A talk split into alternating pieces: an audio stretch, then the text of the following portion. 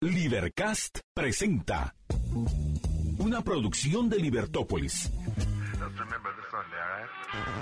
Día a día encontrarás los episodios de las emisiones correspondientes a nuestros programas.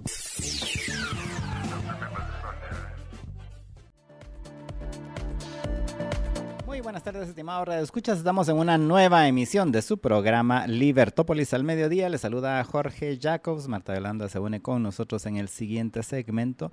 Y pues hoy tenemos un programa interesantísimo. Se recuerdan que hoy es día jueves y los jueves es el día de la profe. Tendremos el segmento de María Dolores Arias de la profe.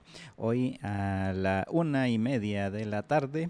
Pero antes de eso, vamos a tener una entrevista, como les habíamos ofrecido, con el magistrado del Tribunal Supremo Electoral, Gabriel Aguilera. Vamos a estar conversando con el magistrado Aguilera hoy a partir de la una de la tarde con relación a pues el proceso electoral, em, las dudas que ha habido precisamente en este proceso electoral y cómo van los preparativos para las elecciones. Y pues estos son em, las entrevistas que tendremos hoy, pero pues vamos, vamos a hablar de otros muchos temas. Uno de ellos, pues obviamente la actualización electoral, que en este caso pues va a estar muy vinculado a la entrevista que haremos con el magistrado Gabriel Aguilera, pero, eh, pero también comentaremos algunos de los otros temas que han estado sucediendo alrededor de este proceso de las elecciones. También vamos a hablar acerca de la economía y la decisión de la Junta Monetaria de incrementar nuevamente la tasa líder, la tasa líder de política monetaria, ese es el nombre oficial. Y en eh, la sesión de ayer de la Junta Directiva, de la Junta Monetaria, eh, incrementaron la tasa de interés de 4.25% a 4.5%. Lo incrementaron un cuarto de punto, 0.25 eh, puntos porcentuales. Incrementaron la tasa de interés bajo el argumento de que pues la inflación continúa en Guatemala, como hemos podido ver, se recuerdan la gráfica aquella que les he enseñado con el ganchito al final, pues el ganchito al final es precisamente de que eh, continúa, por lo menos en el último mes se incrementa, bueno, en los últimos dos meses realmente se incrementó la tasa de la inflación aquí en Guatemala y bajo ese argumento pues es que están continuando con el incremento en la tasa de interés líder de política monetaria. Pues eso es otro de los temas que vamos a conversar hoy. Vamos a hablar acerca de todo lo que está sucediendo en bueno, de algunas de las cosas, porque son bastantes que están sucediendo alrededor de eh, la guerra en Ucrania. Recordemos que mañana es el primer aniversario de la guerra en Ucrania, del inicio de la guerra en Ucrania, que empezó el 24 de febrero del año pasado, del 2022, en la madrugada del 24 de febrero. Y pues entonces mañana se cumple ya un año de la mm, del inicio de la guerra. Y pues esta semana, el fin de semana y esta semana pues han habido muchas noticias y sucesos alrededor, la conferencia de seguridad en Múnich el fin de semana, la reunión, el viaje de, sorpresa de Biden, el presidente de Estados Unidos a Kiev, a la capital de Ucrania el, lunes en la mañana. Em, luego la reunión también del presidente Biden con los del grupo de los nueve, algo así le llaman y que son básicamente todos los países que son miembros de la OTAN, son miembros de la OTAN y pero eh, son los que están más cerca, son todas exrepúblicas de exrepúblicas soviéticas eh, y eh, son de los que colindan, son la frontera este de, de la OTAN principalmente. Y pues el presidente Biden tuvo una reunión con los presidentes de estos nueve países. Luego también llegó a, mm, Moscú.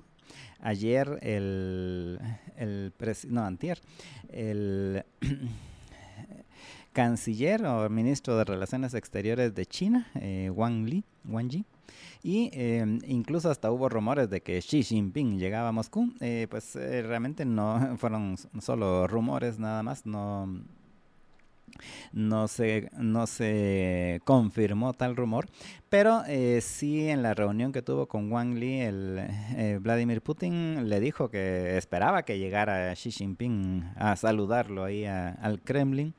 Y eh, de hecho el, rumor surgió porque también surgió un rumor ayer de que Xi Jinping había partido en un viaje secreto. Y entonces pues muchos lo, lo vincularon con que iba a ir a visitar a Vladimir Putin, pero no, no, fue, no era así.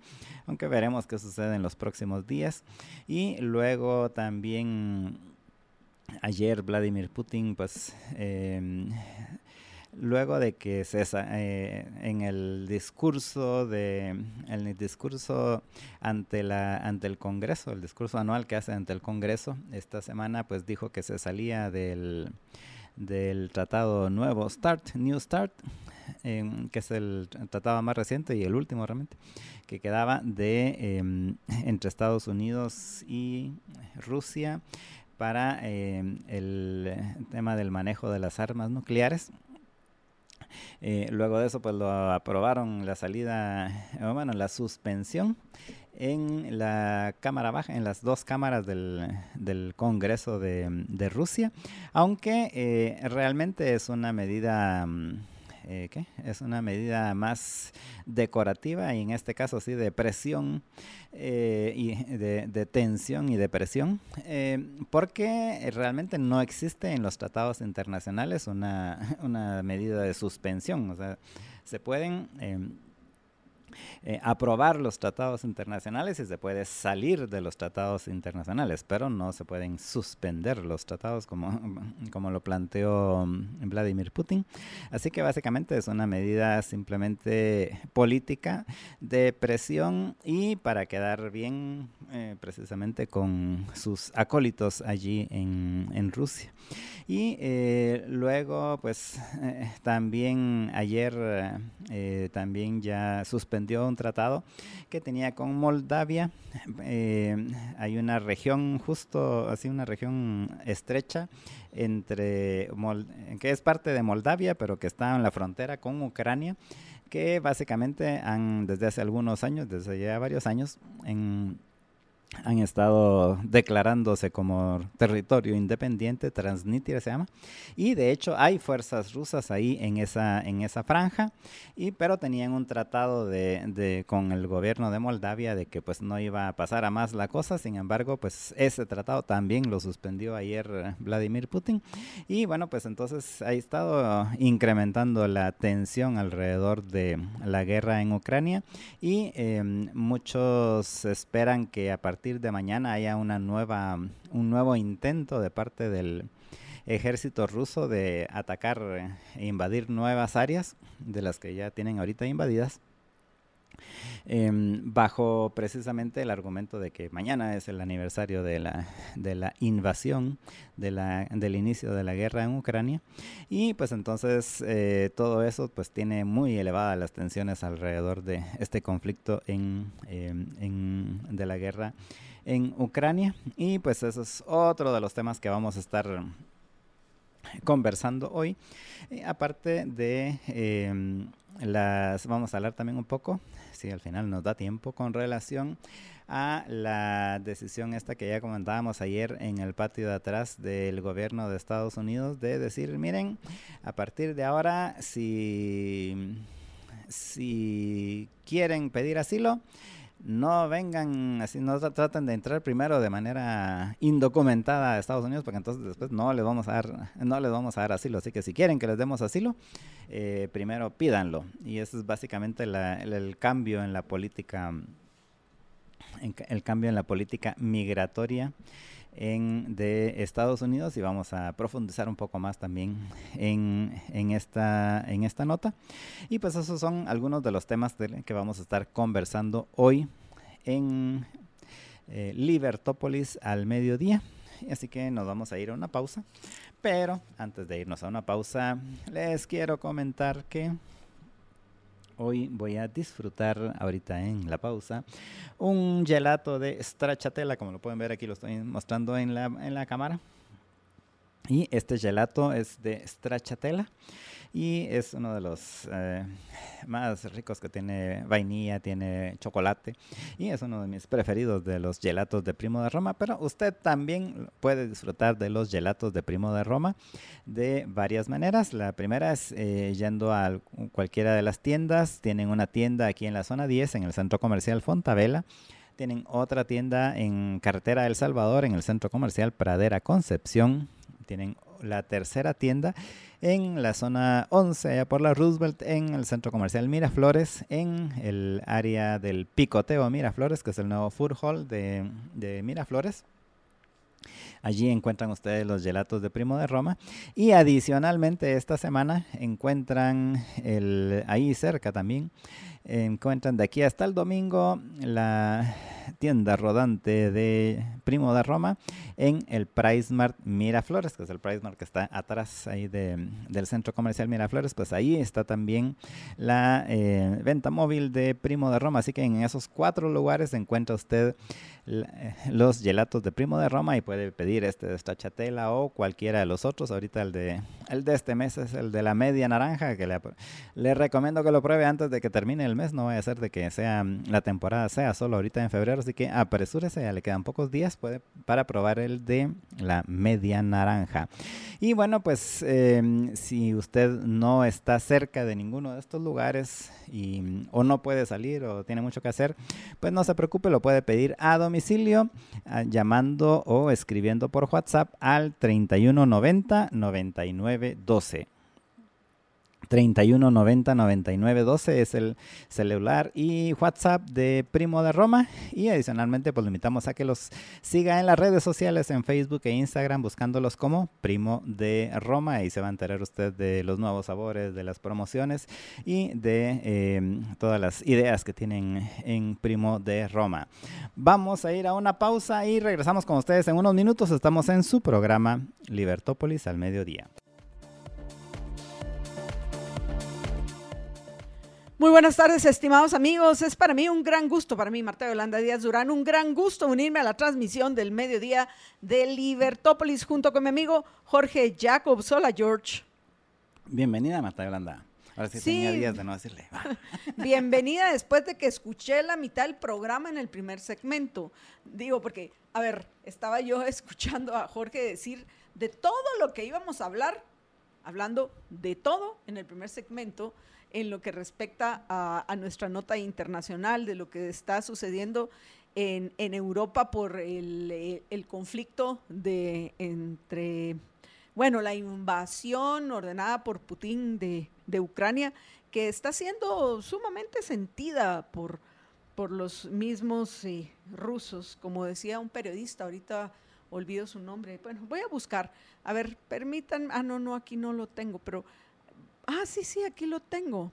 La declaración que dio este periodista ahora que estamos a un día, bueno, ya ellos están a horas de que se cumpla una, ya un año de, la invasión de, Putin en Rusia. Me llamó mucho la atención el, comentario que hizo eh, el reportero ruso de la BBC, Ilya Varanov, eh, reflexionando sobre el conflicto que ha trastornado, dice él, la vida de millones de personas, por supuesto incluida la suya.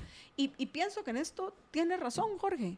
Ha trastornado la, la vida del mundo en general y nos mantiene en vilo. Bueno, yo estoy tratando de abonar algo porque a la, discusión y a la conversación, porque Jorge ya habló de, lo de la visita de Joe Biden a, Kiev, de la visita del canciller chino a Moscú, la decepción, porque eso no lo dijo Jorge, pero lo agrego yo, la decepción de, en este caso, de Vladimir Putin, en lo que respecta a que quien llegó es el canciller y no Xi Jinping, que es quien él necesita que llegue porque él no necesita que mande al canciller, él necesita que llegue Xi Jinping, sobre todo después de la visita que hizo Joe Biden, que nos caiga Sleepy Joe, como nos caiga bien o mal, es irrelevante, es el presidente de Estados Unidos.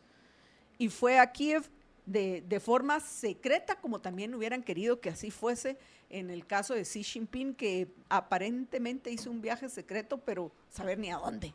Así de secreto es que ni sabemos a dónde fue, excepto de a dónde no fue ese viaje. Ese viaje no fue a Moscú.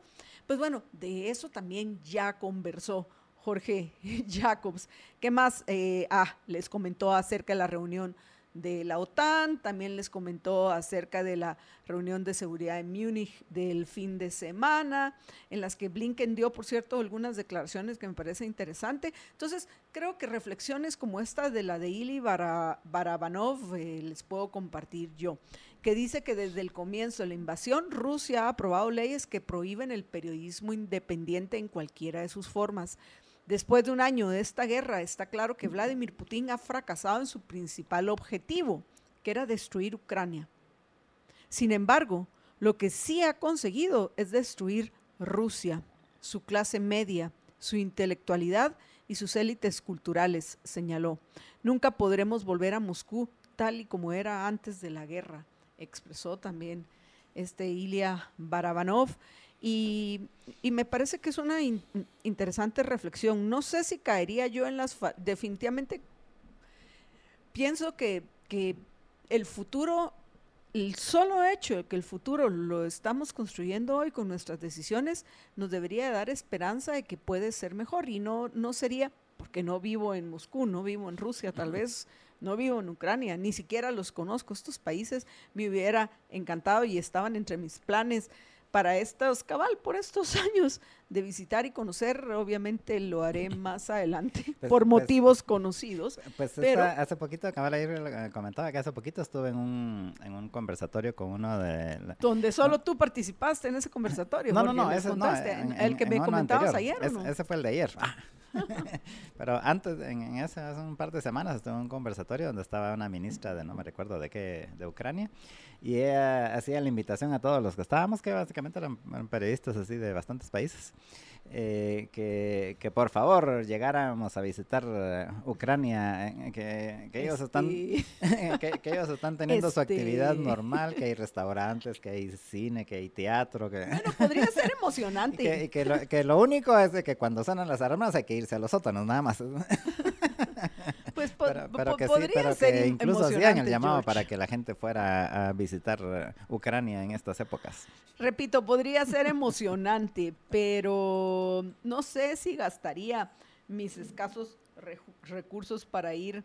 Eh, si alguien me invita, tal vez sí iría. pero mm, no sé si, eh, repito, gastaría mis, mis escasos recursos para ir ahorita a esos lugares.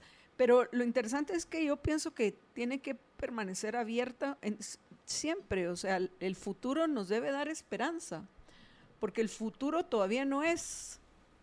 El futuro lo podemos construir nosotros hoy. Entonces, caer en, en, en la generalización apresurada, nunca, siempre, etcétera. Todos estos términos, hay que tener mucho cuidado con esos usos, porque como dicen, los nunca siempre llegan. que me, me, escuchaste el, juego de las palabras. Los nunca siempre llegan. Entonces es interesante esa, esa aparente contradicción. Entonces, pues decía yo, en fin, esto es lo que les puedo compartir yo a los oyentes de una nota que pues ya prácticamente Jorge planteó. Y antes de que terminemos este nuestro segmento internacional que estábamos pendientes de hacerlo, sí hay unos puntos que, quedan, que todavía me dejó Jorge, como ese... Eh, eh, vamos, hay que conocer a lo que está sucediendo tras bambalinas. Y como ya hemos mencionado en algunas otras oportunidades a este señor Yevgeny Prigozhin, ¿cómo se pronunciará? Prigozhin. Prigozhin, a ver, Jorge se lo está inventando, pero es Yevgeny eh, con Y como Jennifer, con Y de heridas de la noche.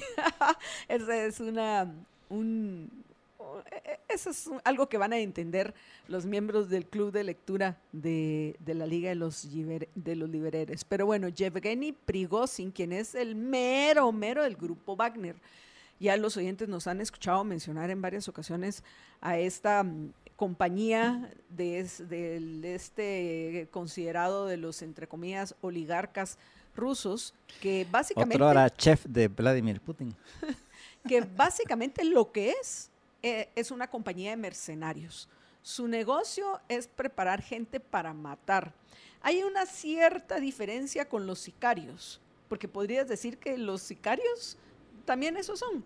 Son eh, gente que ya sea organizada, porque aunque usted no lo crea, existen eh, compañías, grupos organizados de sicarios y está el encargado de ventas, el encargado, no sé cómo harán el mercadeo, el encargado de cobros, que ya viste que te, te, cumplimos, así que este, ahí tenés cuidado y nos pagás puntualito, porque si no tú vas a ser el siguiente.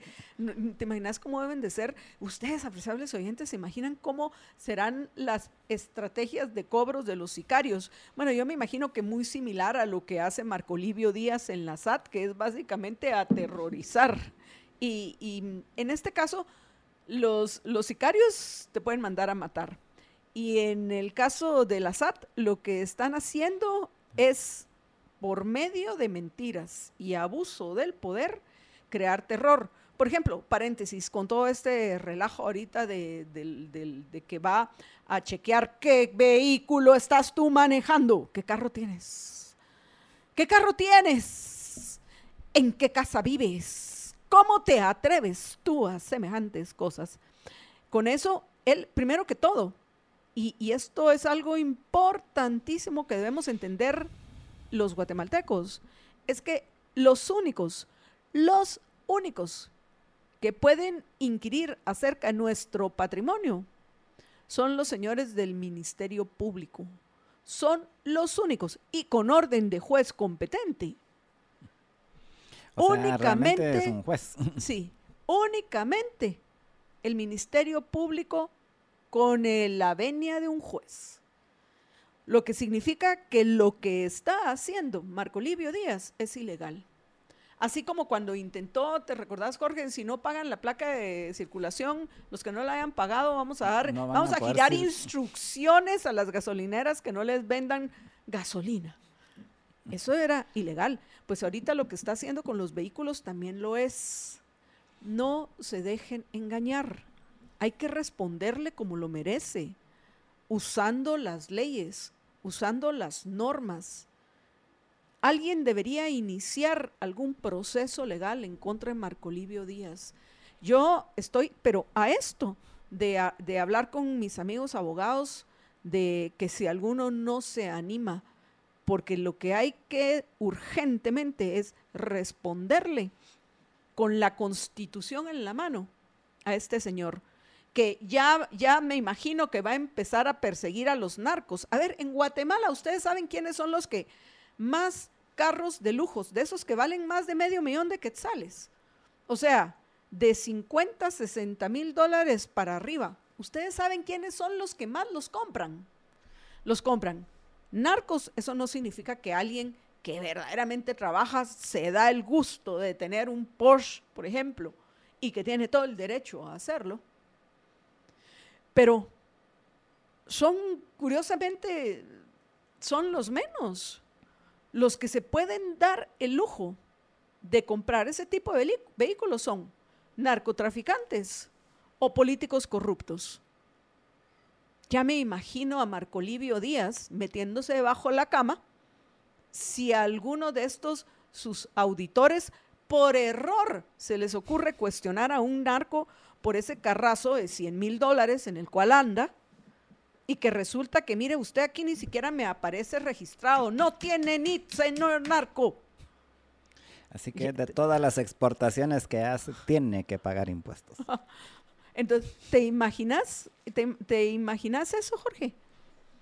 No va, no me lo imagino, ni persiguiendo narcos y mucho menos a políticos corruptos que, que, ni de broma. algunos con esos 5 mil o 25 mil quetzales que se supone que ganan los bien pagados, que ganan 25 mil quetzales al mes, pueden tener la vida que tienen. La tienen porque son corruptos. Pero a esos estoy segura de que no, los, no, no se va a animar a perseguirlos, ni a los narcos, ni a los políticos corruptos. Quién sabe, a lo mejor por error algunos, díganle, díganle a, Marco Livio que pues se está metiendo a aguas peligrosas, porque de nuevo, los que mejor viven, no, no voy a generalizar, pero me atrevo a, a decir que los que más probabilidades tienen no solo de comprarlos, sino de que compran ese tipo de bienes de lujo, que para él como que parece que, que es cuestionable que alguien tenga un bien que le ha costado, en el caso de la gente productiva de nuestro país, que le ha costado ganar y que ha invertido y que tiene todo el derecho a cuidar su dinero a los extorsionadores y de los ladrones en general, incluidos los que llegan al ejercicio del poder tenemos, y esto hay que decirlo, apreciables oyentes, tenemos el derecho de cuidar lo que a nosotros nos ha costado, de los extorsionadores, de los ladrones, de los criminales, de los corruptos que hagan al ejercicio del poder. Porque para eso es, déjense de babosadas. ¿Quién les cree el cuento? A ver, a ver, apreciables amigos, hagamos una encuesta. A ver, hagamos una encuesta aquí en, en Libertópolis. Es totalmente espontáneo. A lo mejor encontramos los medios, Marito, ¿quién está ahí? Alex, Juan Carlos. Veamos si podemos hacer una encuesta. ¿En qué piensan la mayoría de ustedes que se gasta su dinero? En el bienestar del pueblo, en la construcción de carreteras, en dar seguridad, en dar justicia. ¿En eso creen ustedes que se gasta el dinero? ¿O la mayoría se despilfarra y se lo roban? A ver, empiecen ya a comentar ahorita en redes sociales. Ya saben que estamos en YouTube, en Twitter, en arroba Libertópolis y por favor, si lo van a hacer por medio de Twitter, ahí nos eh, eh, agregan a Jorge y a mí, Jorge en arroba JJLiber y yo en, en arroba MYDDA. ¿Ustedes qué piensan, no? Entonces tenemos todo el derecho a cuidar de esos ladrones que están en el ejercicio del poder, pues al fin el sistema dentro del cual vivimos atrae a los peores representantes de nuestra sociedad al ejercicio de ese poder son los que tienen capacidad de comprar esos vehículos. O sin duda los, los criminales que si no se van a tocar el alma para mandar a asesinar a cualquiera, incluido al superintendente de administración tributaria, que son los narcos. A ellos sí no creo que los vayan a andar persiguiendo. Que, que, se, que, vea, vamos, vamos a ver qué pasa en, en esta situación pienso que a veces se le, se le va la mano a este señor. El, regreso al, al, tema de que a él lo deben de haber bulleado y lo deben de haber bulleado, pero bien, bien feo cuando estaba en el colegio, Jorge, y en la universidad. Lo deben de haber bulleado, porque ¿cómo vas a explicar tanto resentimiento y tanto complejo en, en este personaje? Y cómo está utilizando el poder que tiene para dañar a la gente productiva y creadora de riqueza en Guatemala y lo utiliza para beneficiar a quienes, a los corruptos que llegan al ejercicio del poder. Porque eso es lo que está haciendo este señor Marco Livio Díaz. Pero usted no se deje, no se deje amedrentar. Tenemos normas que nos protegen de ese abuso del poder y hay que estar atentos a cuáles son esas normas. Pero bueno, regresando otra vez al punto, todo esto salió por el, grupo de los, el, grupo de mercenarios de, de Wagner, ¿no?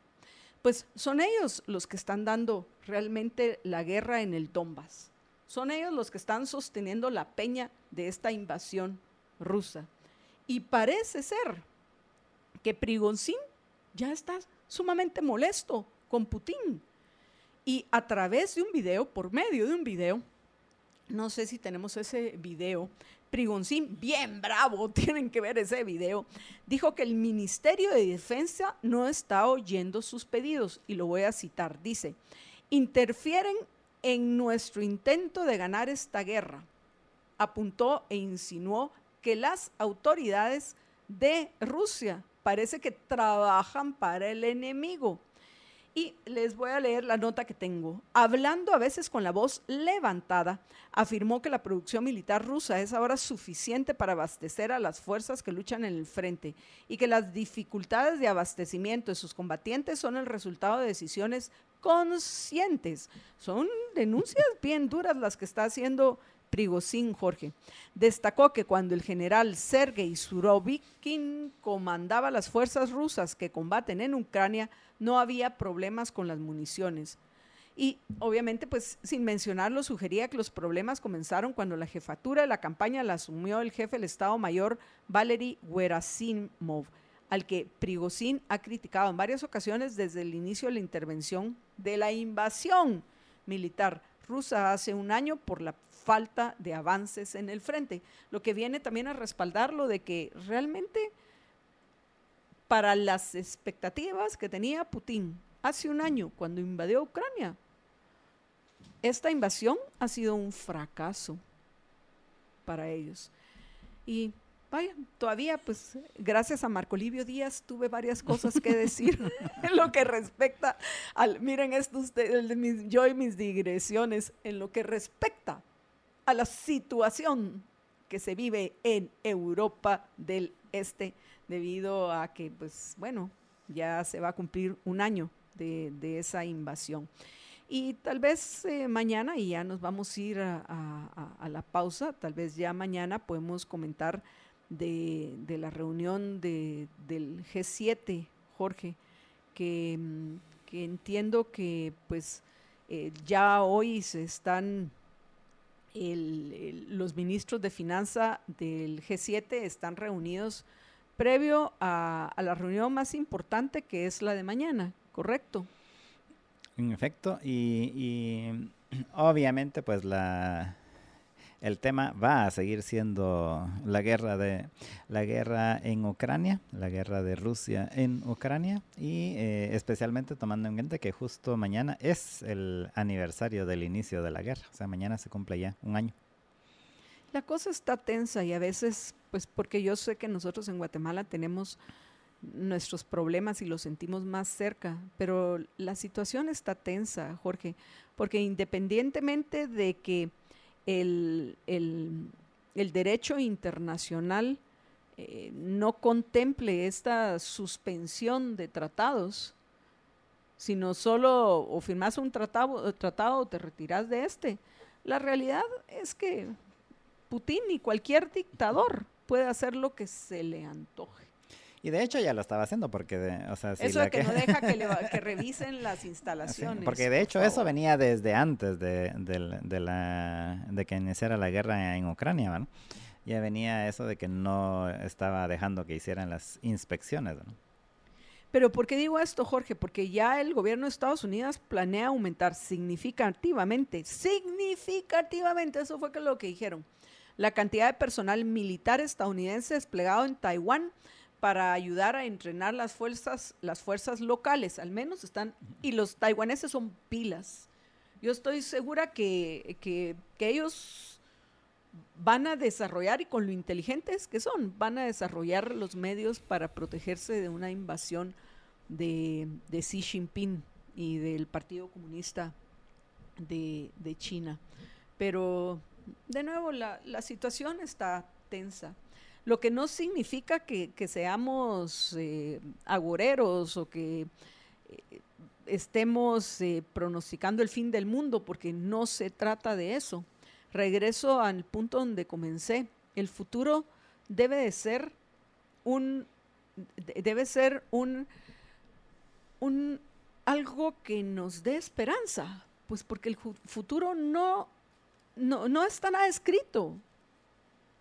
Estamos escribiéndolo hoy con nuestras decisiones a nivel personal, a nivel societario, a nivel de nuestros países, a nivel mundial, cada uno de nosotros, con nuestras acciones, lo estamos construyendo. Pero bueno, Jorge, tú también vas a comentar algo importante de amigos nuestros en Guatemala que a eso se dedican, a ayudarnos a que nuestras construcciones sean mejores. Así es, y si usted está buscando crear ambientes con estilo para usted y para los suyos en el hogar, pues es momento de samborizar cada espacio, darle ese toque tan único que usted desea.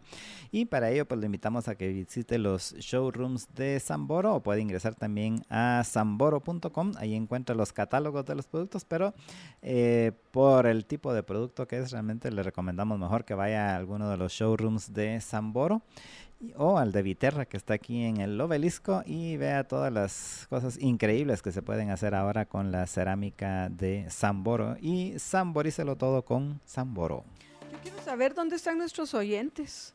Jorge, ¿qué hiciste? Yo te escuché en el primer segmento, no era para que no era para que se asustaran nuestros oyentes o se habrán asustado lo que yo dije. Pero bueno, ya logré entrar a YouTube, así que voy a saludar a los que están presentes. ¿Y cómo es posible que pues tenemos más de siete presentes? ¿Cómo es posible que solo tengamos siete likes? ¿Qué les está pasando, apreciables amigos?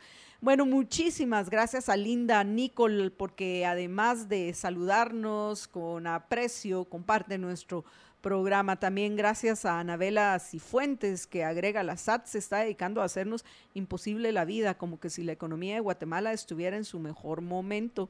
Ingrid Janet Alfaro también nos desea un feliz jueves. Eh, desde Amatitlán y gracias por todo ese cariño. Tulio Gilberto Sierra del Valle, Valle. buenas tardes, y JJ. Eso de cuestionar a un narco por los vehículos que tienen no va a ocurrir. Siempre los paganos seremos los que trabajamos duro para tener nuestros pocos bienes.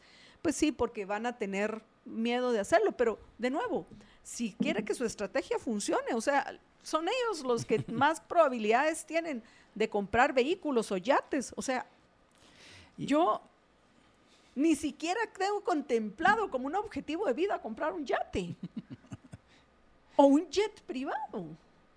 Tampoco.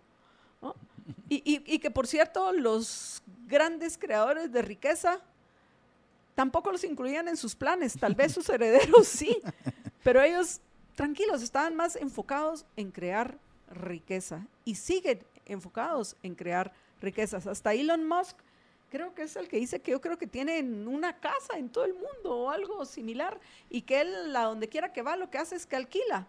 Es, parece que es un buen ejemplo de, esa propuesta de los señores de, de la UEF de Own Nothing and Be Happy, que no me parece. Pero, a ver, imaginen ustedes quiénes pueden comprar yates, quiénes pueden comprar vehículos arriba de 60 mil dólares. Probablemente hay mucha gente trabajadora que lo puede hacer. No, no lo, estoy segura de eso. Pero en las condiciones en las cuales nos encontramos los guatemaltecos, los que más pueden hacerlo, o sea, no digo que son los únicos, pero los que más lo pueden hacer son los narcos y los políticos corruptos. Ellos son los que más dinero tienen. Vamos a ver si los va a perseguir. Va a ser interesante. A ver si no comete algún error sus, eh, sus auditores, que los pueden cometer. ¿Tú qué vas a saber si eso no es un narco? Simplemente vas a ver a uno, wow, wow, compró un carro de 70 mil dólares. Y aquí dice que ni siquiera tiene trabajo, porque este, no se va a registrar como actividad narcotraficante, actividad corrupto. No, no, no, no creo. ¡Wow! ¿Qué es esto? Este es de los peores que hay. Cítenlo, pero ya. Aquí sé que es de apellido Guzmán. Chapito Guzmán en Guatemala. Llámenme a Chapito Guzmán en Guatemala que me venga a decir porque, wow, tiene un vehículo de, wow, 70 mil dólares. Qué bárbaro este Chapito Guzmán. Y ni trabajo tiene, pues. este, yo lo veo un poco complicado, George. Pero el peor engaño es el que dijo precisamente Marco Livio Díaz en la conferencia no se preocupen, esto no, no vamos a perseguir a, a, los que se compran un carrito así del que nos podemos comprar los guatemaltecos nor, normales. O sea, confórmese, o sea, no, ten, no aspire algún día a un Ferrari, porque si aspira a un Ferrari se va a ir feo, porque no lo voy a dejar que tenga un Ferrari. No, pero es que... Jorge, ya te debo el río. Sí. ¿Cuál era el que tú querías? Ah, yo quiero mi Lamborghini. Un Lamborghini. Pero, eh, pero el, el engaño como suele ser en todos los temas fiscales. Es decir, usted no se preocupe, esto solo es para los ricos. No digo yo, qué resentimiento el de este. Sí, eh, ¿Cómo lo habrán buleado? Eh, eh, Alguien ¿no? que lo conoció de. ¿qué, ¿qué, le hicieron? Encontremos a quien buleó a Marco Livio Díaz y le arruinó toda la vida porque lo hizo un resentido acomplejado. Sí, pero el gran ¿Quién fue ese, sí. ese, ese, quienes lo bullearon? Ese es el problema, fíjate. George. ¿Verdad? ¿Qué piensan ustedes oyentes? Pero el gran engaño es ese de creer que es solo con los ricos, porque así, y lo dijo claramente, ¿no? Esto es solo para los, así, compras grandes. Pero así es como empiezan todos los impuestos, así es como empiezan todas las políticas fiscales, y después Oh, sorpresa, resulta que usted tiene, usted tiene un sueldo de 5 mil quetzales y se compró un carro que vale 150 mil quetzales. ¿Cómo hizo?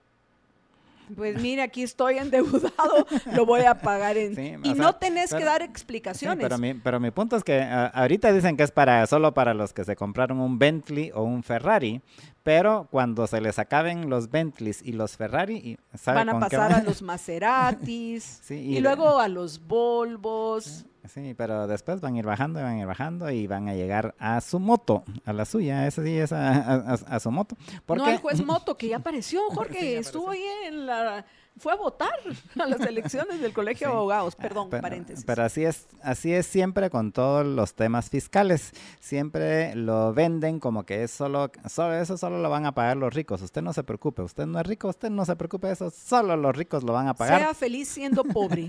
sí, pero eh, pero pero, que, pero que le dure, pero que le dure un par de años porque después todos los uh, paran pagando, no solo los ricos, como dicen, como dicen los políticos.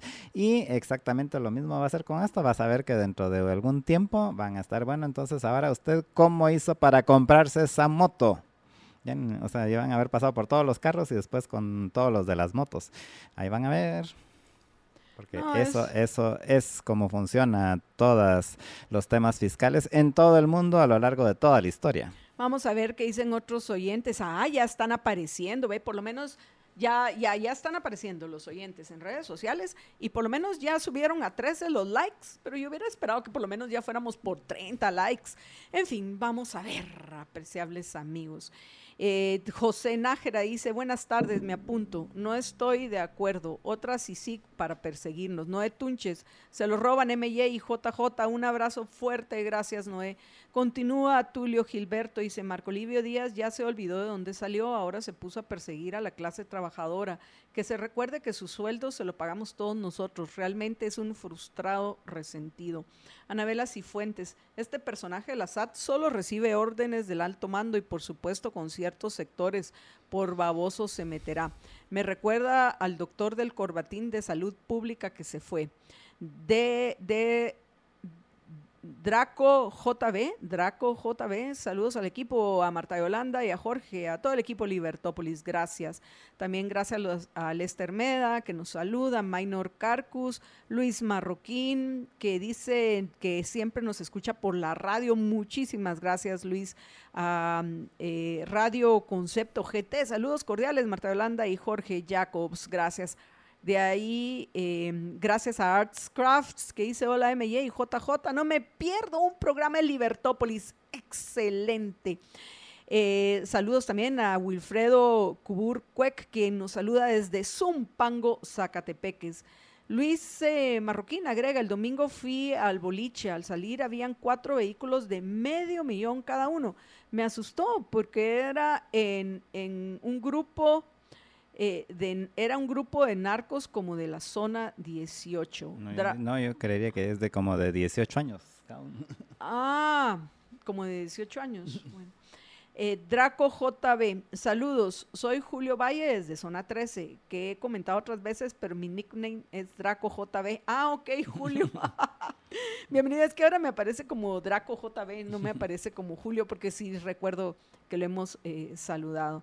Y tenemos varios comentarios también que ya perdí la mayoría en Facebook. Más adelante los vamos a hacer porque ya me jalaron las orejas. Tengo que hacer una denuncia pública.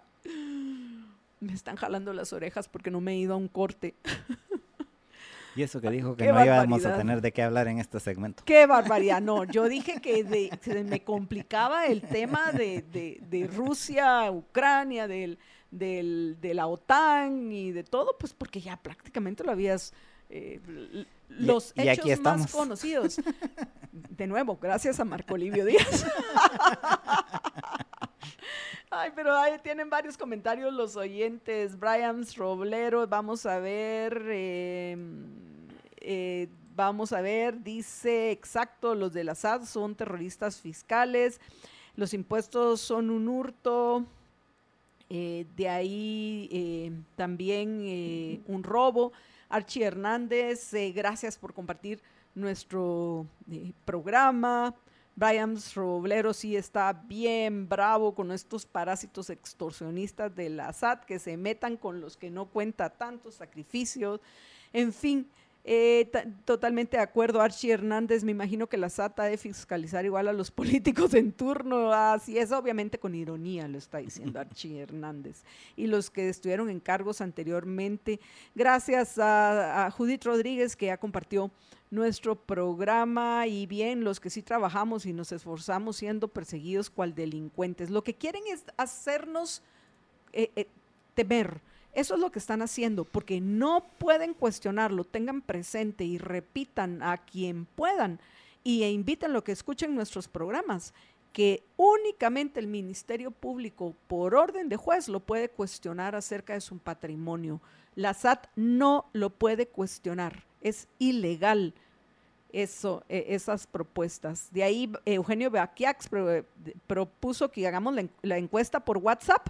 me parece, me parece lástima que no lo vi antes, todavía lo podemos hacer y al final del programa les contamos los resultados. ¿Les parece mucho? Lo vamos a hacer por WhatsApp. Pilas, ya están aquí pilas. ¿Quiénes quieren participar en la encuesta? Que ya se me olvidó cuál era la pregunta, pero sí, a ver, ¿qué piensan ustedes, apreciables amigos, de del, de, ese dinero que, que está yendo a extremos para generar terror, temor, violentando las normas. Marco Livio Díaz de la SAT y, los funcionarios, no, tal vez no tanto los funcionarios, pero sí le van a decir que sí, de, de la Superintendencia de Administración Terrorista Tributaria, que ese dinero que usted le cuesta ganar, ¿a dónde va a parar? Es para, en la realidad, a ver, y díganme dónde están esas carreteras que con todo ese dinero se, se están construyendo, los puentes, la gran seguridad que hay en nuestro país, no se diga la justicia que es envidiada por todos lados que hay en Guatemala. Para esos que son algunas de las funciones, bueno, yo solo seguridad y justicia, pero algunos dicen que también la construcción de carreteras. Pongámoslo ejemplo porque eso es como que más... Eh, eh, eh, eso es tangible, se ve. Ahí van a parar. ¿O a dónde va en la realidad a terminar todo el dinero que a usted con todo derecho puede proteger, que a usted le cuesta ganar? ¿A dónde va a parar? Mándennos sus comentarios. Son bienvenidos los mensajes de voz al 45 85 42 80. 45 85 42 80. Vamos a una breve pausa y regresamos con ustedes en unos minutos. Quédense con nosotros.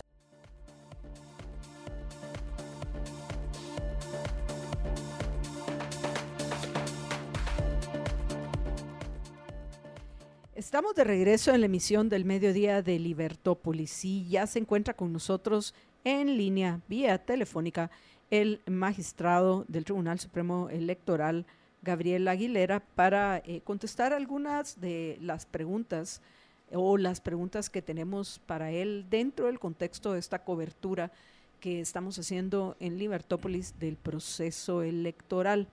Eh, lo primero que vamos a hacer es darle las gracias al magistrado por aceptar eh, compartir con nosotros y, y, por supuesto, darle la bienvenida a Libertópolis al mediodía. Magistrado, buenas tardes, bienvenido. Muy buenas tardes, muy agradecido por el espacio, mil disculpas por no poderlos acompañar directamente en el estudio, pero estamos a la orden y muy agradecido siempre por eh, la disponibilidad que tienen ustedes en pues, cubrir todo el proceso electoral. Gracias, magistrado. Entendemos los problemas y lo importante al final eh, es que podamos eh, responder algunas de las dudas que, que tenemos los ciudadanos en, en, lo que respecta a este proceso. Y, yo quisiera comenzar por algo básico eh, que tiene que ver con el tema de las inscripciones de los candidatos. Antes de, de, entrar, si es que puede comentarnos de casos específicos, quisiera que nos comentara el proceso en general, porque según lo que yo entiendo, el responsable de, las inscripciones es el registro de ciudadanos. Y entiendo que a menos que sea cuestionado o rechazado una inscripción, van a entrar a, a, tomar decisiones ustedes, los magistrados. Entonces, quisiera que, me explicara si estoy en lo correcto y le compartiera a los oyentes cuál es e, este el proceso que se lleva para inscribir a alguien eh, para algún para competir en algún cargo de, de los que están en elección. Ok, perfecto, con mucho gusto. Miren, eh, primero, desde que se lanza el, el, decreto de convocatoria el 20 de enero del 2023, inicia la fase de inscripción de candidatos. La fase de inscripción de candidatos finaliza el 25 de marzo. Eh, y eh, efectivamente, como bien lo mencionaba, el registro de ciudadanos como entidad, ¿verdad? Quiero eh, diferenciar entre lo que es el director del registro de ciudadanos y el registro de ciudadanos como, como entidad tienen su competencia en la inscripción de los candidatos. En algunos casos, dependiendo de la candidatura, la conoce directamente el director del registro de ciudadanos y en los otros casos se conocen en nuestras eh, delegaciones departamentales. Y efectivamente, eh, los casos en los que, digamos, primero pasan por el registro ciudadano la inscripción, si no hay una impugnación, que en este caso es el recurso de nulidad, porque ya estamos en proceso electoral, durante el proceso electoral únicamente se puede interponer recurso de nulidad, eh, el pleno de magistrados pues no entra a conocer del caso. Eh, muchísimos de los candidatos que se presentan, eh, pues nadie impugna su candidatura y por lo tanto pues la, la inscripción eh, únicamente se hace a nivel del registro de ciudadanos. Ahora, si el pleno magistrado se entra a conocer un recurso de nulidad, pues el, el registro, eh, perdón, el pleno magistrados podría, o sea, confirmar lo resuelto por el registro de ciudadanos o revocar en su totalidad o parcialmente la resolución de ciudadanos y pues girar eh, una instrucción diferente respecto a una determinada inscripción. Eh, sí, Jorge. Eh, en este momento eh, hay, entiendo que la última estadística que vi eran algo así como 10 mil candidatos que ya fueron inscritos y básicamente vamos más o menos a la mitad del proceso de, de inscripción de candidatos, me refiero a la mitad en el tiempo. Eh, ¿Cuántos candidatos esperan ustedes que se inscriban para estas elecciones y, y qué se va a hacer? Porque básicamente ya va corriendo el tiempo, o sea, quedan solo cuatro semanas para el resto del periodo de inscripción. Así es, aproximadamente ayer dimos la última estadística, si iban eh, aproximadamente 10 mil candidatos inscritos. Eh, ahora bien, recuérdense que tenemos en este caso ya 29 partidos vigentes y eh, como estamos hablando de candidaturas para eh, cinco, digamos, elecciones que sería eh, Parlamento Centroamericano, diputados por Estado Nacional, diputados distritales, corporaciones municipales y la, el binomio presidencial, pues eh, dependiendo, ¿verdad? Si los partidos van a postular en los 340 municipios, corporaciones municipales o no, pero digamos, eh, hemos calculado que podría variar entre más o menos 45 mil a 50 mil eh, potenciales candidaturas, ¿verdad? Entonces, Eh, sí sabemos que este último mes seguramente pues se van a, acumular muchísimos expedientes más, hay incluso algunos partidos que todavía están en su proceso de asambleas de postulación y que no han ingresado los expedientes de sus candidatos, así que pues eh, seguramente ese número va a ir creciendo semana a semana y pues eh, la presentación de expedientes se va, a, se va a acelerar, ya que efectivamente a partir de, del día 25 de febrero, pues ya se nos quedaría un mes para finalizar esta fase. Magistrado, ahora ya eh, hablando de, casos específicos, y por supuesto pienso que más adelante debemos también conversar con el registrador.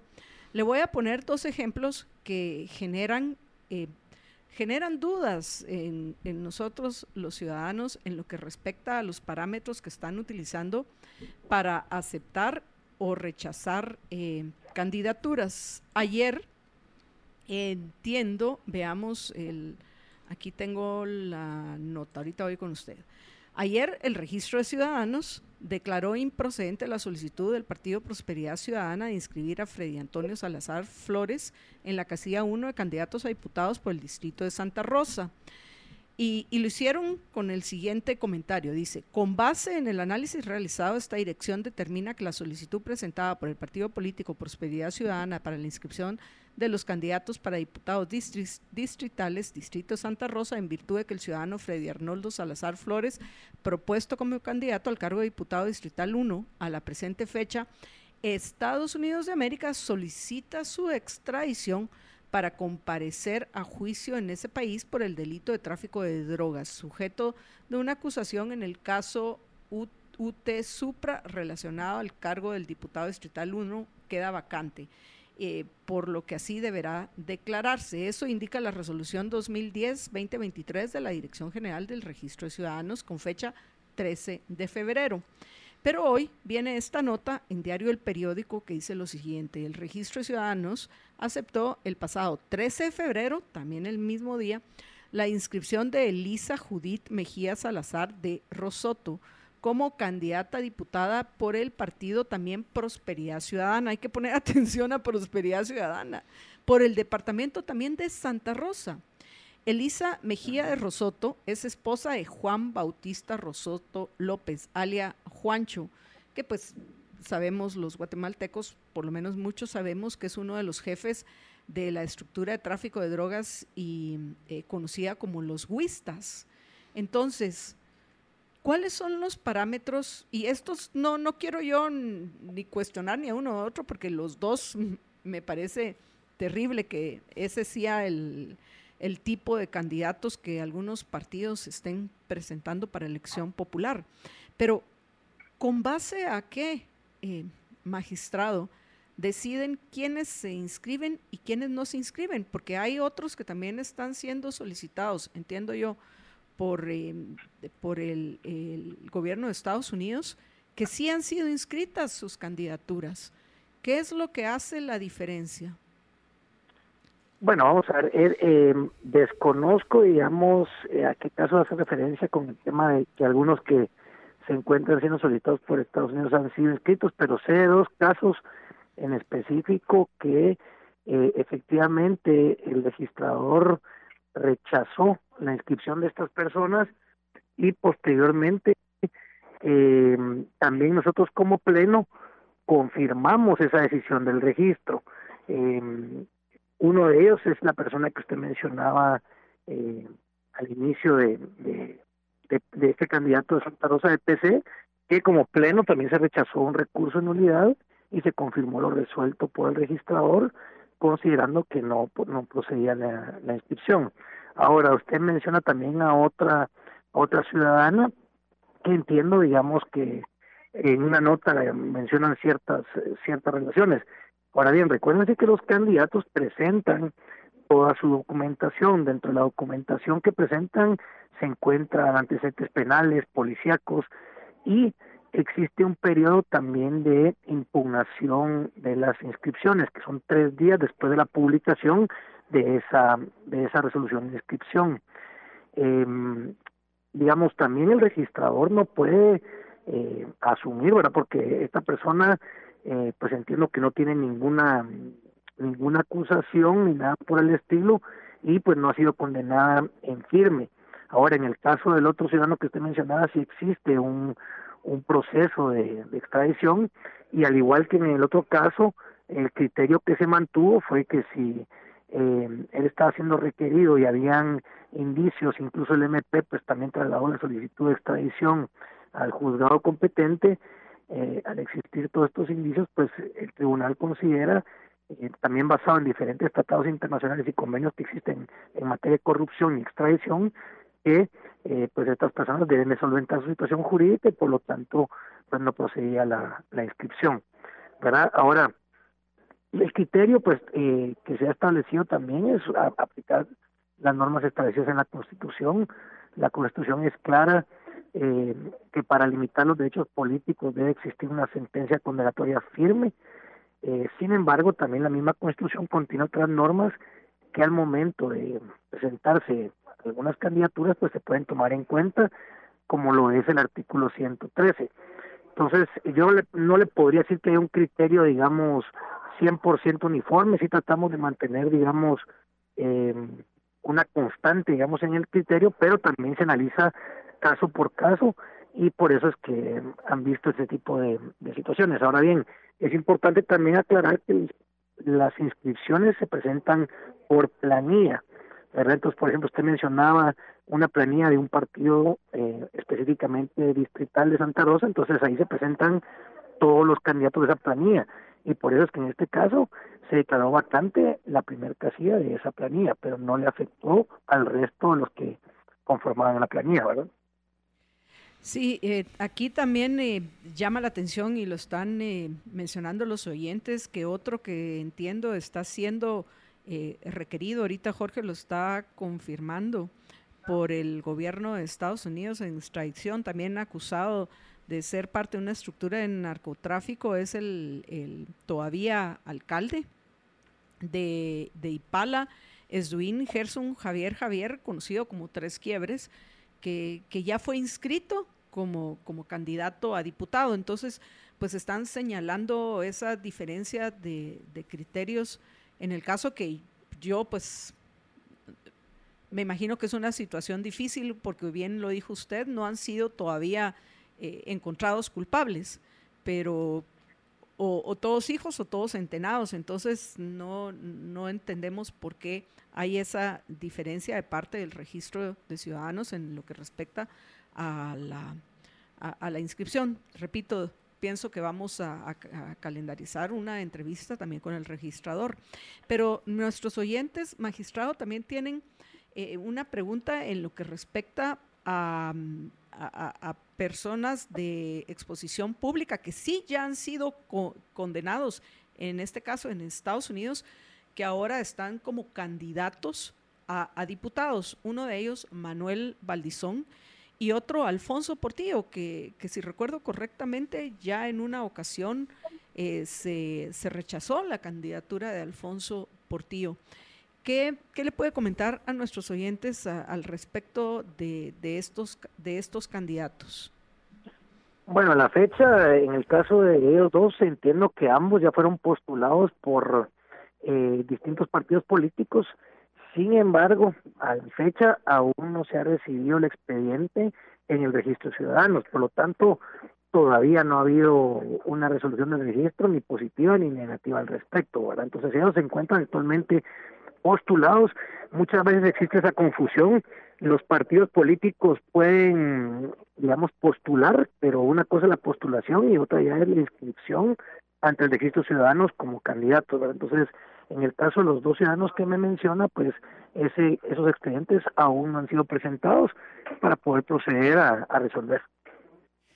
Eh, en, en, el caso específico de, de, Manuel Valdizón, y si quiere no lo hagamos, eh, o, más bien no lo hagamos específico al caso de Manuel Valdizón, pero en el caso de una persona que está sujeta a un juicio y que de hecho está... A un proceso en Guatemala. A un proceso en Guatemala, no en Estados Unidos, en Guatemala y que está mm, con medidas sustitutivas básicamente porque está en el juicio, puede ser inscrito como candidato a pesar de estar en medio de un juicio y que en cualquier momento incluso podría ser revocada la medida sustitutiva y tener que irse a la cárcel? Miren, por eso les decía que no puede haber un criterio, digamos, eh, uniforme, ¿verdad? Porque se analizan diferentes aspectos. Se pondera también, digamos, eh, el estado en el que se encuentra el proceso, se pondera qué tipo de delito eh, se le está sindicando y también se solicita información a diferentes entidades, ya sea, por ejemplo, el Ministerio Público o el juez Contralor, y eh, ahí, digamos, como pleno sí contamos con diversos elementos para tomar la decisión. No es lo mismo, por ejemplo, un caso, digamos, sin decir eh, nombres, sin un caso concreto, pero, por ejemplo, un ciudadano que tenga un proceso abierto por lesiones porque estuvo en un choque a un ciudadano que tenga un proceso abierto por una malversación de fondos. Eh, o sea, esos son los tipos de cosas que hay que ponderar, ¿verdad? Eh, magistrado, ¿nos podría comentar si en estos momentos ya ustedes, eh, el, Pleno de los Magistrados del Tribunal Supremo Electoral, están conociendo alguna, eh, no fue impugnación el término que utilizó sino una, una nulidad de alguna inscripción? ¿O ya las que tenían que conocer, que, que pues son conocidas, la de el, el binomio de de valor, el binomio de la UNE, el, binomio de Cabal, también entiendo que, tuvieron que conocer una impugnación, o el, binomio de Roberto Arzú, de, ¿cómo, ¿cuál es Podemos, De Podemos. Si, si estos que ya ustedes pues ya pasaron por, por decisión de ustedes y si nos pudiera comentar algo sobre estos antes de que terminemos, si tienen alguno que en este momento está en revisión. Eh, bueno, miren, de binomios no tenemos ninguno pendiente de revisión de momento. Ahora bien, eh, recursos de nulidad están presentando a. Entonces, ahorita sobre todo están ante candidaturas a corporaciones municipales y también algunas diputaciones pero esos digamos están se presentan a diario y eso efectivamente tenemos pues eh, como pleno nos reunimos prácticamente todos los días y estamos eh, resolviendo de conformidad con los plazos todos los casos que se están presentando en unidad. Eh, antes de terminar, eh, em, Gabriel, me gustaría hablar un poquito, cambiando un poco de tema, solo sobre lo que se ha hablado mucho con relación a, o lo que ha sido un tema que se ha hablado mucho en, los medios y en general en la opinión pública, con relación al proceso de toda la parte de sistemas del Tribunal Supremo Electoral, tanto los que han tenido problemas actualmente como lo que se está preparando para las elecciones y que en algunos casos ha sido cuestionado el tema de si con los sistemas o los programas que se estaba buscando comprar y que no sé si al final los compraron, eh, se va a perder algo de la transparencia que se ha tenido habitualmente en el caso del de los procesos electorales. Muy bien, muchas gracias. Eh, miren, primero, eh, digamos, aclarar que no se está variando en nada eh, el proceso electoral, no se está variando en nada la cadena de custodia del voto. Eso se mantiene tal cual se ha hecho a lo largo de la historia del proceso electoral guatemalteco, que pues también es, es importante resaltarlo que el proceso electoral guatemalteco es eh, muy, digamos, resaltado en diferentes países por esa transparencia que la garantizan los ciudadanos. El, tanto la recepción como el conteo de los votos descansa sobre los ciudadanos, que, quienes conforman las juntas electorales departamentales, municipales y las juntas receptoras de votos. Esto se mantiene tal cual. Ahora, también es importante eh, recalcar que siempre ha existido un sistema de transmisión de resultados preliminares. Simplemente a eso se refiere que en el centro de votación, una vez contados los votos por la Junta Receptora de Votos, verificado el contenido del acta número 4, que lo hace el presidente de la Junta Receptora de Votos, se digita en el mismo centro de votación frente a la vista del presidente de la Junta Receptora de Votos lo que está en el acta 4 y eso es lo que se sube al sistema y este sistema transmite esos resultados preliminares. ¿Por qué se habla de resultados preliminares? Porque estas actas aún pueden ser impugnadas en las mesas y tal, y por eso se habla de un sistema de transmisión de resultados preliminares. Esto es eh, un tema que es importante porque de esta forma la población va a poder tener acceso a resultados eh, de manera ágil, ¿verdad? De momento no se ha adquirido un sistema, sin embargo, se está ya trabajando en la edición informática al respecto de una, digamos, del desarrollo de un sistema de transmisión de resultados preliminares y también se lanzó un evento para la adquisición de un sistema de transmisión, el cual ahorita no se ha aún adjudicado. Y eh, también es importante recalcar que al momento, si ustedes acordarán, el año pasado tuvimos algunas observaciones de sociedad civil respecto al sistema que en su momento se había propuesto y se tomaron en cuenta todas estas observaciones, incluso se sostuvo reuniones con diferentes organizaciones, eh, algunos incluso hicieron aportes para los términos de referencia que se iban a, plasmar en el, en el siguiente evento para adquisición del, sistema. Y pues todo esto se ha venido trabajando en conjunto y esperamos contar con un sistema que finalmente lo que va a hacer es dar más agilidad a la transmisión de esos resultados, darle certeza, que cuente con medidas de ciberseguridad para evitar cualquier tipo de ataque a, dicho sistema, que garantice transmisión e incluso eh, la tecnología nos permite que ahora los los sistemas eh, puedan trabajar eh, en caso, por ejemplo, que haya eh, caídas del Internet o algo por el estilo, pueden trabajar fuera de línea y, mantener toda la pureza del proceso. Magistrado, ¿algo más que quiera agregar antes de que terminemos? Bueno, además de agradecerles el espacio, también por reiterar a la ciudadanía. Yo sé que en el, en el ambiente eh, anda mucho la palabra o el concepto de fraude electoral. Esto en Guatemala es, es imposible realmente, como les mencionaba anteriormente, todos los resultados del proceso electoral eh, dependen de la ciudadanía guatemalteca, así que es un llamado para que ustedes sean los garantes del proceso, que participen en el proceso, que formen juntas receptoras de votos, que formen parte de las juntas electorales municipales, ya tenemos nombradas las juntas electorales departamentales y pues todo esto es lo que garantiza la pureza del, eh, del sistema electoral el fraude electoral no es posible en el caso de, Guatemala. Así que pues hacer caso omiso a estas desinformaciones y también pues eh, ya saben que estamos a la orden para aclarar cualquier cualquier duda, cualquier aspecto y entiendo también que hay algunas dudas respecto al, al funcionamiento de los sistemas actuales, pero ya eh, estos sistemas cuentan con respaldos eh, de almacenamiento adecuado, tanto en hardware como software, y esto pues garantiza su buen funcionamiento. Una última pregunta con relación a esto que acaba de mencionar. Eh, ¿Va a haber eh, la posibilidad de que la población en general o quien quiera hacerlo pueda tener acceso a esos datos para verificar, para verificarlos como una verificación siquiera independiente aparte de lo que hace el Tribunal Supremo Electoral?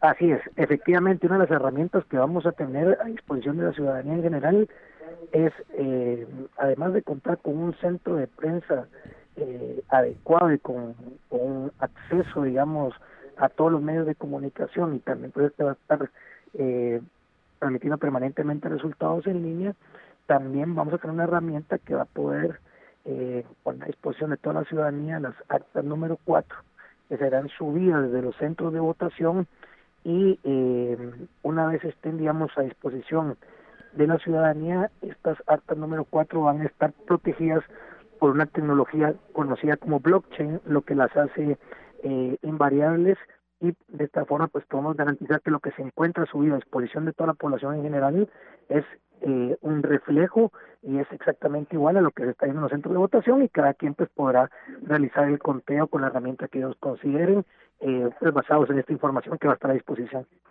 Y también eh, se va a permitir que los fiscales de los partidos políticos tomen fotografía de todas las actas para que ellos estén tranquilos en las actas que ellos tuvieron en la lista son las que se están procesando. Magistrado, muchísimas gracias por eh, conversar hoy con nosotros y, lo vamos a estar contactando para, para mantener informado a, los oyentes de Libertópolis. Hasta la próxima. Muchas gracias, a la orden. Y bueno, apreciables amigos, nos vamos a un breve corte después de este importante anuncio que tiene para ustedes Jorge Jacobs y cuando regresemos le vamos a dar la bienvenida a los estudios a María Dolores Arias para que nos comente, entre otras cosas, la alegría que le dio ya poder compartir hoy micrófonos como durante tantos años con nuestro querido amigo Estuardo Zapeta. Pero a ver, George, el anuncio importantísimo que tenés para los oyentes. Así es, solamente recordarles a nuestros radioescuchas que Mr. B Self Storage es el líder en Centroamérica de la industria del autoalmacenaje. Tiene presencia en tres países, 12 ubicaciones, más de 3.000 espacios y 22 años de experiencia.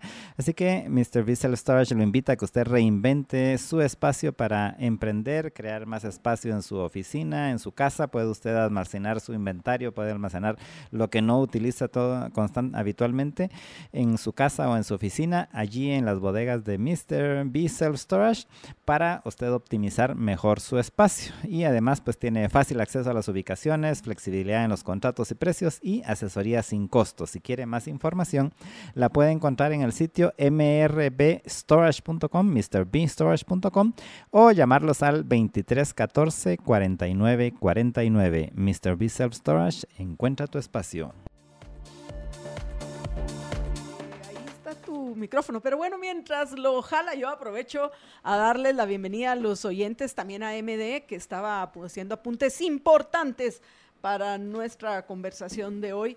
Aprovecho a, compartirles una idea que me parece buenísima de Alexander Solzhenitsyn. Creo que este autor ruso del siglo pasado que, que fue de los que, entre otras cosas, denunció eh, la situación en los gulag, en los gulags eh, rusos, que eran campos de concentración durante el tiempo de la Unión de Repúblicas Socialistas Soviéticas. Realmente eran campos de concentración soviéticos.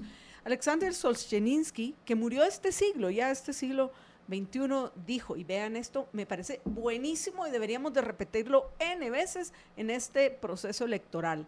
Abro comillas. Sabemos que nos mienten ellos saben que mienten. Ellos saben que sabemos que nos mienten. Sabemos que ellos saben que sabemos que nos mienten. Y sin embargo, siguen mintiendo. ¿Qué, quiere decir eso? ¿Qué dice eso de nosotros los ciudadanos? Vamos a ver MD que está disfrutando su gelato de primo de Roma. Pero, pero MD nadie te está escuchando porque el micrófono está allá y tú estás ahí. O sea, eh, eh, MD, pero por favor, por lo menos abra el, al micrófono, porque María Dolores está más interesada en comerse su gelato de primo. mientras miénteme más. No, pero a ver, ¿qué piensan ustedes de esto? No me digan que no es fabuloso, o sea, es... ¿Cómo así? Es, es, fabuloso en el sentido de que está develando una verdad. A la gente le gusta ser engañada, o a la mayoría de las personas. A la, no, a la mayoría de las personas. a la gente le gusta ser engañada. Pero yo corregí inmediatamente.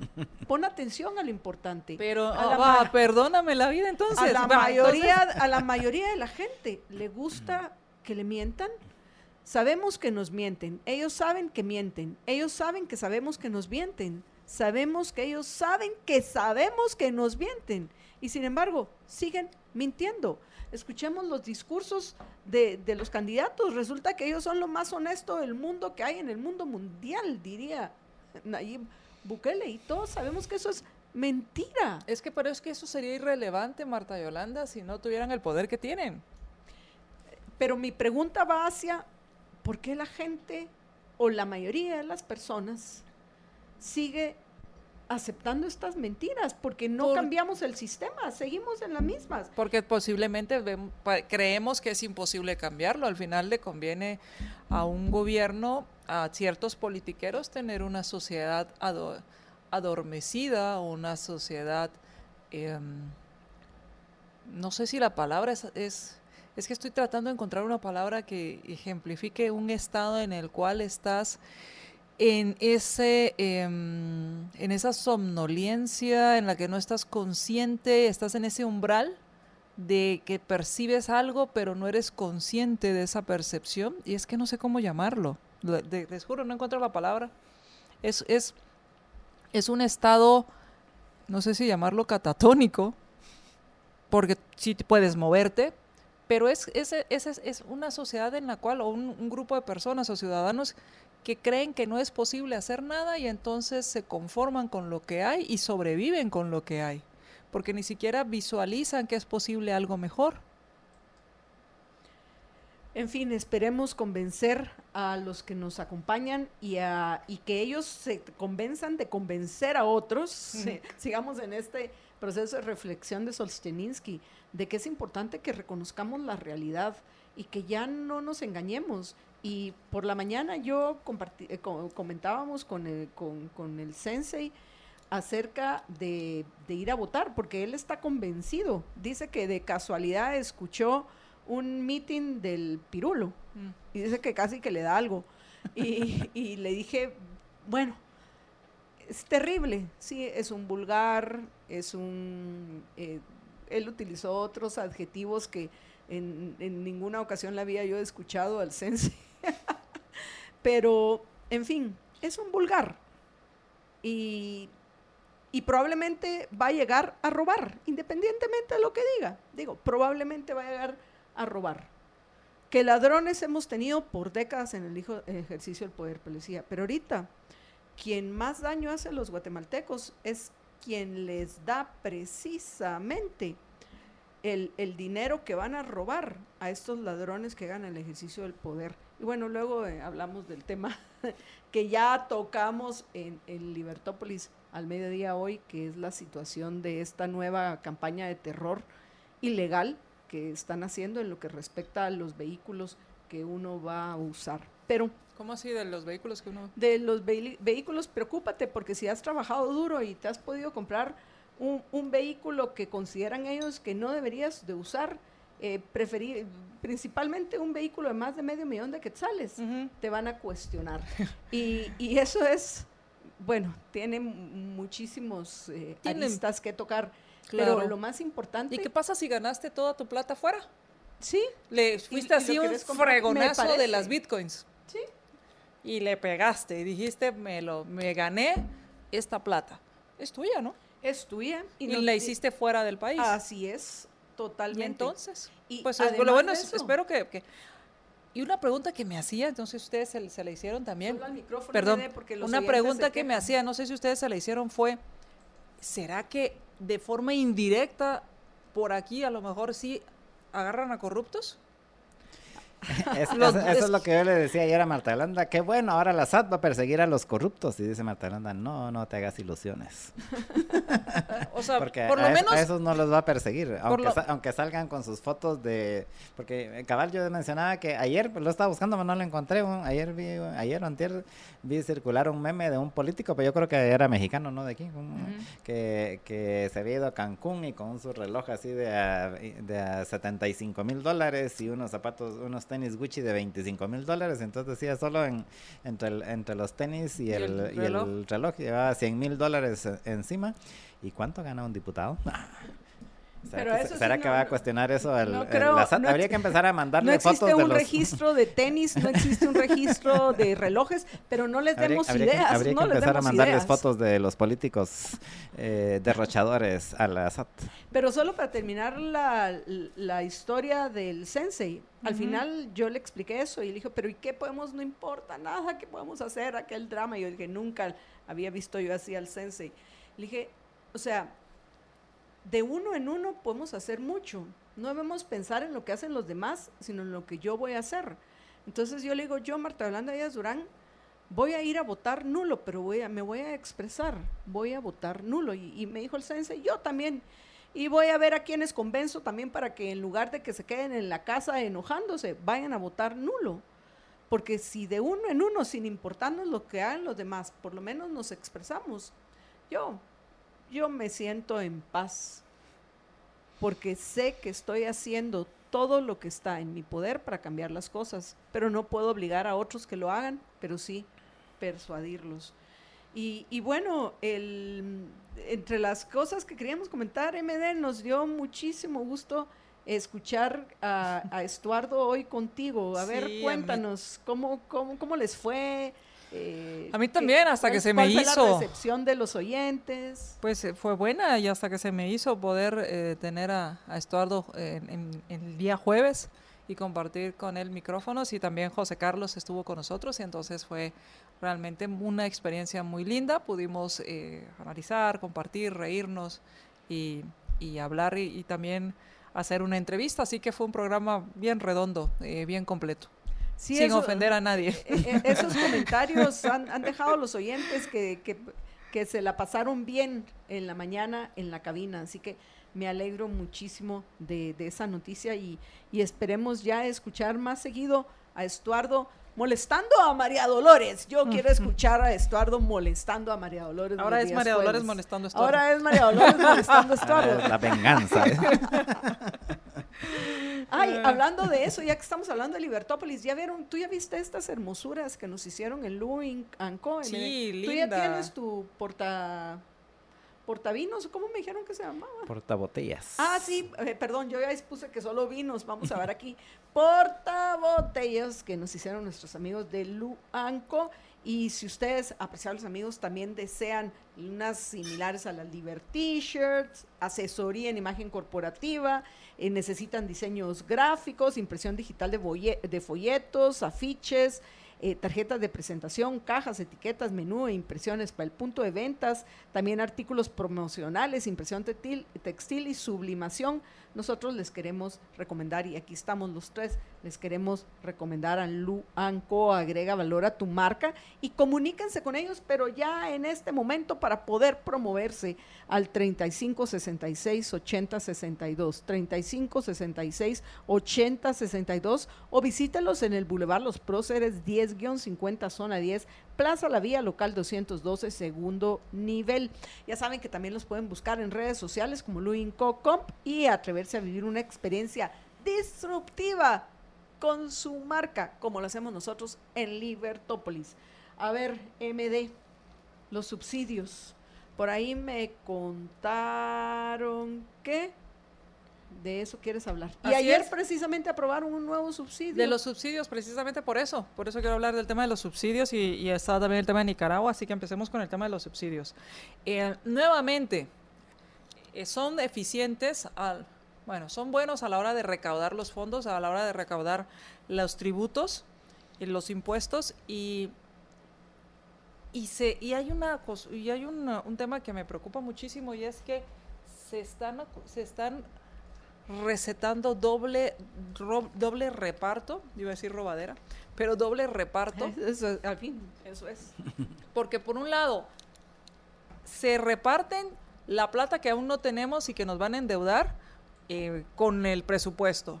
Pero además, si sobra, o sea, no si sobra, si se supera la meta de recaudación, el dinero en lugar, miren, en lugar de que exista una ley, porque que- que me parece muy interesante, en lugar de que pongan un artículo que diga todo aquel, eh, a toda aquella recaudación que exceda la meta tributaria se empleará en el pago de deuda, vamos a suponer. No, ¿sabes qué hacen? Y dicen que, que todo aquello que, eh, esto es primero la recaudación, pero lo que, lo que ellos hacen es que modifican y ponen un artículo en la ley, en la ley del presupuesto, donde le dan la facultad para ampliar el presupuesto por los montos de saldos. Pero dirías, ok, lo van a ampliar porque van a dedicarlo a la deuda. No, lo van a ampliar porque se lo van a gastar. Y dice, para ejecutarse de recursos extraordinarios que se asignaron, y aquí va a las CODEDES. Por ejemplo, todo lo que los CODEDES no ejecutaron, ahora lo van a ejecutar en año electoral. Luego, todo lo que no se haya ejecutado, el Ministerio de Finanzas puede ejecutarlo sin ninguna aprobación por parte del Congreso, sin ninguna, eh, ni, ni- ninguna eh, designación que va a ir hacia ciertos temas que si bien es cierto dicen, bueno, va a ir a, proyectos de agua, saneamiento, drenaje y, la desnutrición y todas esas cosas que a ellos les gusta decir que hacen pero que nunca resuelven nada, em, en lugar de decir, vamos a hacer eh, una ley donde lo que quede, los saldos de caja, aquello que no se ejecute, se va hacia la reducción de la deuda, no, hay que gastárselo. Hay que gastárselo, eh, hay que, si no nos dio tiempo de despilfarrarlo, robarlo o lo que sea, pues les damos tiempos extras para que lo hagan. Y, y el tema del subsidio, en temas, ele- de por sí es un efecto pernicioso por donde quiera que lo veamos. Voy a empezar con algo muy simple, el precio. Yo en, en mis clases siempre digo que el precio es el chismoso del mercado. ¿Por qué? Porque el precio te da mucha información, es el chismoso, te dice todo lo que está sucediendo, te dice si hay escasez, te dice si hay abundancia, te, te- te da mucha información condensada en un número, precio. Ahora bien, el precio se convierte en precio cuando hay una transacción. Entonces a eso me refiero con precio, no a lo que yo quiero cobrar o a lo que yo quiero pagar. Ahí no hay precio, ahí hay deseos. Cuando se hace el intercambio, hay precio. Entonces el precio te dice mucho. Pero, y el precio te ayuda a tomar decisiones. El precio te dice, sí, hoy no voy a comprar aguacates porque están muy caros y voy a usar otra cosa. O voy Hoy a... no, voy, hoy no voy a comprar pollo porque está muy caro por eso de la gripe aviar. Por no, es ejemplo, en serio, aumentó el precio del pollo. pero el precio te está diciendo, por ejemplo, ya te dice algo, entonces dices, está caro. Aunque ¿Por no qué? fregados Exacto, hay algo ahí, hay algo que está pasando y empiezas a, y si eres curioso preguntas, pero por lo menos te dice necesitas eh, dar más billetes para conseguir este producto y entonces tomas decisiones. ¿Cuál es el problema cuando tú distorsionas el precio artificialmente? El problema es que las decisiones que yo tomo no están basadas en la realidad y lo que hacen es me, me hacen tomar decisiones incorrectas, tanto como consumidor como productor. Entonces, lo que hace el tema de alterar los precios es hacerte tomar decisiones que no te acercan a tus objetivos. Es estafarte con la información. Ahora bien, el tema del subsidio es un tema politiquero, porque si realmente estuvieran interesados en que las personas que consumen este tipo de combustibles o este tipo de productos tuvieran beneficios, lo más eficiente, lo más barato es quitarles impuestos. Y vamos al subsidio al- a, los combustibles, a de la gasolina. Lo más sencillo, lo más barato era quitar el impuesto, no recolectarlo, pasarlo por finanzas, administración y luego devolverte un poquito. Entonces no tiene sentido el tema de los subsidios. 150 millones nos va a costar y qué bueno que pusieron costará porque a veces ponen al Estado. No se trague eso, es su dinero. Son 150 millones que decidieron estas personas en época de elecciones aprobar.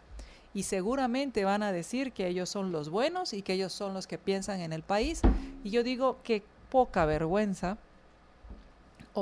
y que mucha desfachatez para decir, y he escuchado a diputados diciendo, es que nosotros estamos preocupados por la economía del, del- del guatemalteco, preocupados por la economía nacional, y vamos a ayudarlos y vamos a usar estos recursos para dárselos al pueblo, porque el pueblo lo merece, porque nosotros estamos preocupados, y te preguntas, esto no es como ya le di su buen trancazo, tiene el ojo morado y salgo corriendo a conseguirle el bistec. Y qué bueno soy porque le conseguí el bistec. ¿A qué me refiero? Ah, para ponérselo en la cara. O sea, ya, le, ya lo maltraté y ahora le compro los medicamentos y le pongo el ungüento. Es, si de veras están preocupados por la economía de los guatemaltecos, dejen de hacernos el favor de endeudarnos, de adquirir deuda a nombre nuestro, de aumentar el presupuesto no una ni dos veces, sino cada vez más y, y aquí va a ir sumándose cada ampliación presupuestaria que están haciendo. Entonces, es realmente eh, vergonzoso y es realmente nefasto lo que hacen. Ahora bien, entiendo que mucha gente dice, por lo menos esto, que me regrese. Y es aquí cuando regresamos al punto, Marta Yolanda. Ellos hacen como que te devuelven, tú haces como que realmente te devolvieron y eh, sabemos que no nos devolvieron nada y ellos saben que no nos están devolviendo lo que nos están cobrando. Y saben que sabemos, como dijo Solzhenitsyn. te lo repito, acabo de, por cierto, aquellos que me siguen en, en Twitter, en arroba MYDDA, repito, arroba MYDDA, ya compartí el tweet de un mundo libertario que dice, sabemos que nos mienten, esto lo decía Solzhen- Solzhenitsyn, sabemos que nos mienten, ellos saben que mienten, ellos saben que sabemos que nos mienten. Sabemos que ellos saben que sabemos que nos mienten. Y sin embargo, siguen mintiendo. Yo pienso que eh, nos debemos cuestionar, bueno, tal vez no nosotros ni muchos de nuestros oyentes, porque nosotros si no nos dejamos engañar, por eso estamos dando esta batalla de las ideas. Pero necesitamos que más personas se den cuenta que la única forma de acabar con la mentira es aceptando la realidad, enfrentando esas mentiras y, y diciendo, emitiendo juicios verdaderos, o sea, que coincidan con los hechos de la realidad. Y decir, no, e- e- eso es mentira. Usted ya aprendió a decirme que usted es honesto porque ya sabe que estamos en contra de la corrupción. Entonces, ahorita el discurso de todos es, yo soy honesto, yo me he dedicado a, a solo cosas buenas, yo quiero dar el ejercicio del poder porque quiero eh, beneficiar a los pobres, Mi riqueza quiero fue cambiar por las venta de cosas. champús. O sea, el, el O tenía mi finquita por sí. ahí y tenía aguacates. Ah, ya ¿O qué Lucrecia de Sáenz ya lo compartió. Ah, no, no, le de- indicó que le gustan. Pero hay que compartirlo. Y hay que compartirlo con nota. Y hay que etiquetar a, a- a diputados. Hay que hacer algo. Hay que hacer algo como que un- una despedida pronto en Libertópolis al mediodía. Así que antes de hacerlo, quiero yo, apreciables amigos, recordarles lo importante que es que cuiden su sistema inmunológico y su sistema digestivo. Yo lo hago tomando respectivamente el blend de ELA para fortalecer mis defensas y que chish los virus y mi sistema digestivo. ¿Cómo? Chish los virus, bueno. porque yo tomo el blend de ELA. Chish, chish, chish los virus. Yo tomo el blend Salud, de salud. ELA. y además de eso, para cuidar mi sistema digestivo y disfrutar de la vida y mantener la mayor parte del tiempo una sonrisa, sin duda, tomo el aloe vera gel de ELA y por supuesto cuidando mi bolsillo, lo que hago es que los compro en, compro en combo. El combo de ELA que se puede pedir al 49 50 34 14, repito, 49 50 34 14. Aquellos que compran el blend de ELA en GNC, GNC o GNC, recuerden pedirlo como tal. Yo quiero el blend de, blend de ELA, además de eso dice Marta Yolanda que es riquísimo. Yo me lo podría tomar como que si fuera fresco, porque me encanta, pero no lo hago, por supuesto que no. Pero ya saben, el blend de ELA. Así es como lo tienen que pedir en GNC o GNC. MD, estamos terminando tus reflexiones finales y por supuesto la invitación para que te acompañen hoy los oyentes en el conversatorio de la Liga de los Liberhéroes. ¿Y qué tienen que hacer para que, para que puedan conversar contigo hoy por la noche? Van a hablar de amor. Así ¿Quién es. quiere hablar de muy- amor? Va a estar con muy interesante. Dolores? vamos, espero, es- Únanse a la Liga de los Liberhéroes. espero que se lo disfruten tanto como yo me, me disfruté la presentación. eh, ya la- ya la estu- estuve trabajando para poder platicar con ustedes acerca de este tema y lo que tienen que hacer es inscribirse, suscribirse a la Liga de los Liberhéroes en www.libertopolis.com. Ahí está el banner para suscribirse a la Liga de los Liberhéroes. Así que los espero hoy a las 7 de la noche. 7 y cuarto, ¿verdad? Sí. A las 7. 7, ok, hoy a las 7. No, si llego a las 7 y cuarto es que me equivoqué. No, no, ahí estaría a las 7.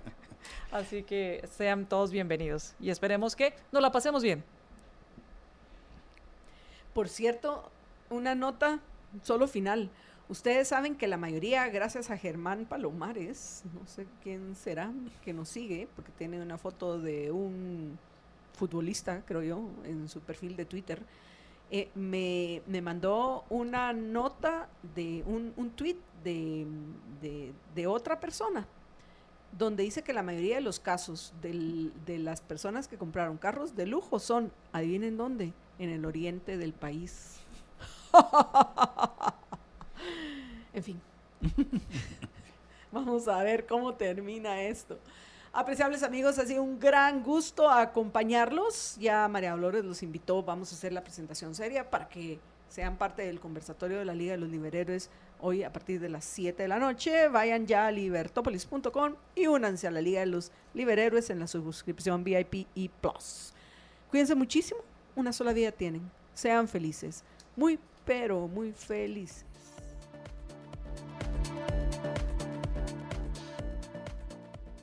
Libercast presentó una producción de Libertópolis.